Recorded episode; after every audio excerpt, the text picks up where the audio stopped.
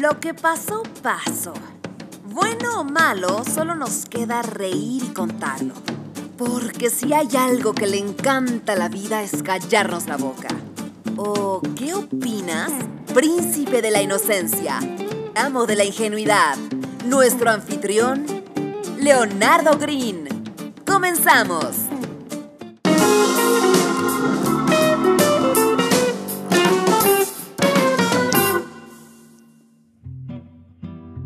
Hola, ¿qué tal a todos?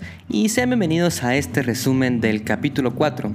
Realmente no voy a estar haciendo esto muy seguido, pero bueno, a Cristian y a mí se nos fue la mano y se nos extendió el capítulo a más de eh, los 40 minutos, por lo que comprendo que para algunas personas pueda ser algo tedioso escuchar toda esta plática. Que de antemano les digo, realmente es una plática muy nutritiva. Por Dios santo, Christian tiene más de 15 años dedicándose a la identidad corporativa. Sin duda le pueden aprender un par de trucos. Bueno, y para entrar en contexto respecto a lo que se vino hablando durante esta hora, vamos a hablar de dos conceptos que vienen ya peleándose, por así llamarlo, aunque no debería ser el caso, desde hace mucho tiempo, sobre todo desde que empezó la era digital en el mundo y ya más personas están interesadas o tienen la facilidad de desarrollar un negocio. Y es, ¿qué es más importante? ¿Tu marca o tu producto? Y quiero empezar aclarando que la marca no se limita únicamente a un producto o a una empresa. La marca es una imagen como tal y puede representarse desde la propia persona o el propio individuo, mejor conocido en inglés como personal branding. También debo aclarar que la marca no va limitada únicamente a un logotipo, la marca es una experiencia completa, va más allá de una simple imagen visual. El hecho de que, por ejemplo, en Amazon tú tienes la certeza de que si tú compras algo, y no te gusta o llega defectuoso, no vas a tener ningún inconveniente en poder devolverlo. La empresa tiene una política de, devolución del 100% sin preguntas. Esto es una característica del servicio de Amazon y también es una característica de la marca. Es lo que engloba el hecho de comprarle a Amazon. Esa satisfacción y esa seguridad al momento de realizar tus compras. Por otro lado, también tenemos el caso de Louis Vuitton o Chanel.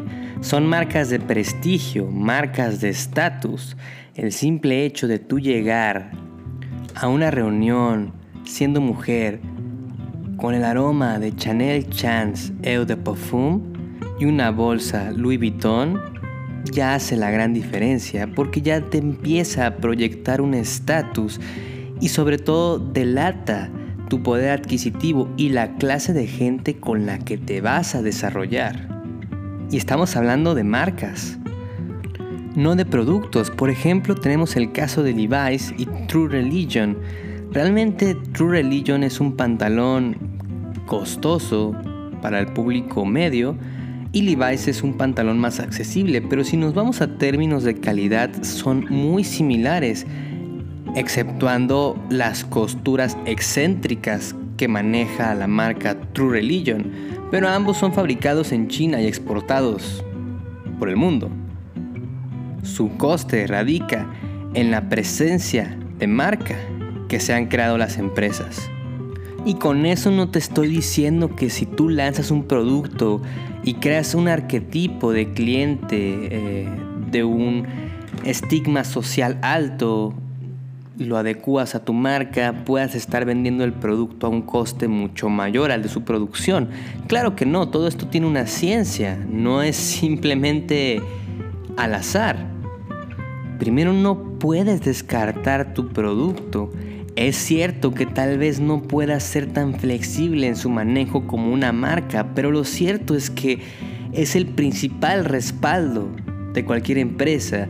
Es decir, se ocupan de dos partes, crear una promesa y cumplir esa promesa. si tú logras arreglártela para crear una marca de nicho, de estatus, digamos, de teléfonos celulares, y resulta que tus teléfonos son defectuosos y tienden a fallar mucho, no importa cuánto hayas trabajado por generarte ese nicho, por crearte esa imagen, estás perdiendo la confianza de tus clientes.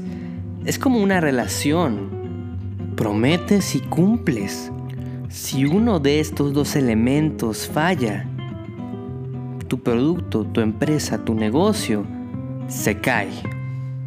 Ahora, resaltando el por qué es tan importante generarte una marca, de nada te sirve tener un producto que sea excelente si no le das una imagen, si no le das una experiencia, si no le das a la persona algo que recordar o con qué identificarse. Simplemente va a ser un producto que pasará al montón porque carece de personalidad. Y lo que carece de personalidad es aburrido, no es trascendente. Además hay que recordar que somos seres humanos, somos seres sociales. Como dice Seth Godin en su libro Tribus, voy a ser redundante, todos buscamos pertenecer a una tribu y las marcas hacen precisamente eso, nos brindan las herramientas para nosotros podernos acercar a nuestra tribu y convertirnos en el arquetipo de individuo que deseamos proyectar en la sociedad. Por lo que la creación de una marca se enfoca en la experiencia, en lo que me hace sentir. Si vamos al ejemplo de Bugatti, un auto de lujo cuyos asientos son fabricados de manera artesanal y que además no realiza campañas publicitarias, sino que es elitista con la gente que pueda adquirir uno de sus vehículos, en el momento en el que tú adquieres tu Bugatti, sabes que te puedes diferenciar del resto. Te da una sensación de superioridad, no porque sea superior, sino porque la marca así ha creado el concepto para aquellos que adquieren uno de sus vehículos. Ahora, si hablamos en términos de producto, un Bugatti, por muy lujoso que sea, no deja de ser un carro. Es decir, que de igual manera un Nissan Tsuru te puede llevar de punto A a punto B. La diferencia radica en la experiencia que me hace sentir el manejar un Bugatti al manejar un Tsuru. De ahí la importancia de crear un concepto de marca. Por lo que para resumirlo, el producto es importante, pero la marca va a determinar el alcance y la proyección que tenga tu producto. Es vital que desde un comienzo pienses y definas un arquetipo de cliente y un concepto de imagen.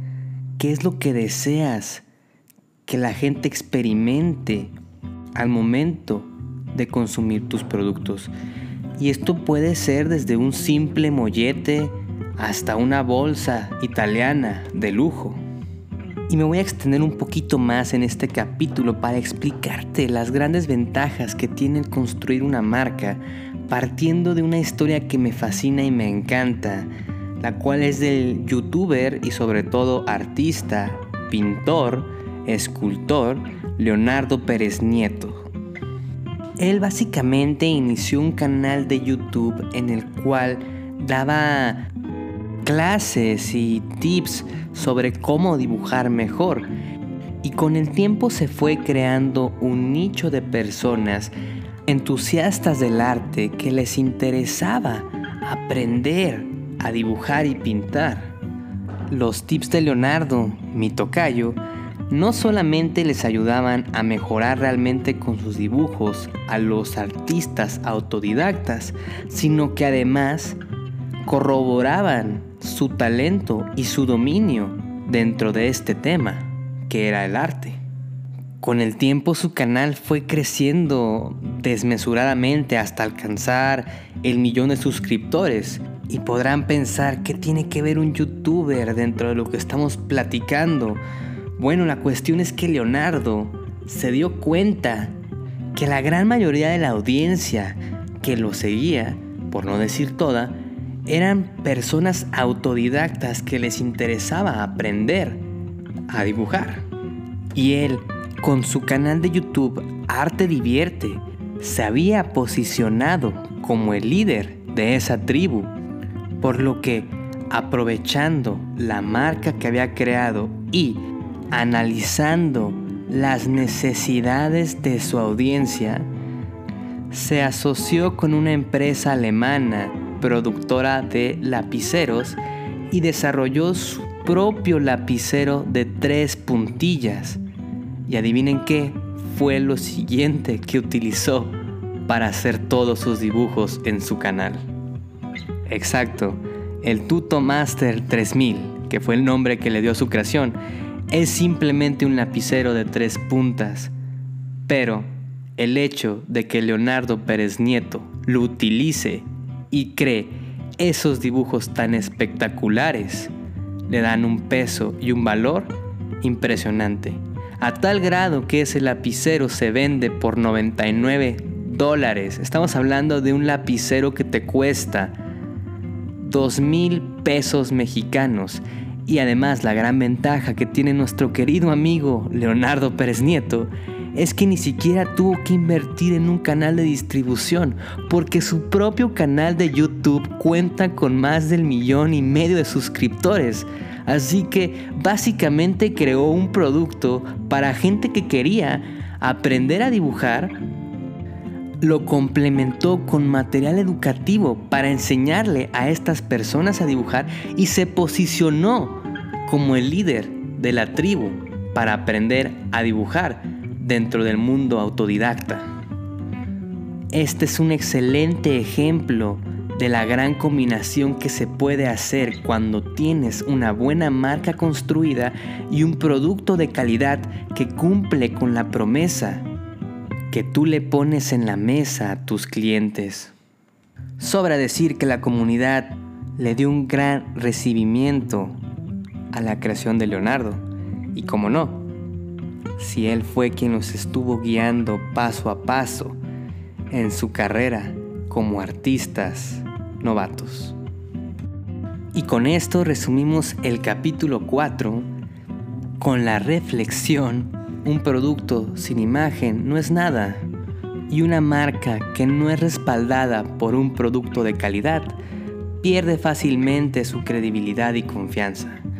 Ambos son importantes, pero sí que es cierto que el crear y desarrollarte una marca, aunque lleva más tiempo, es vital, es vital para garantizar el alcance de tus productos. No hay más que decir. Me despido sea tarde, noche, mañana, lo que sea. Hasta el siguiente capítulo. Chao.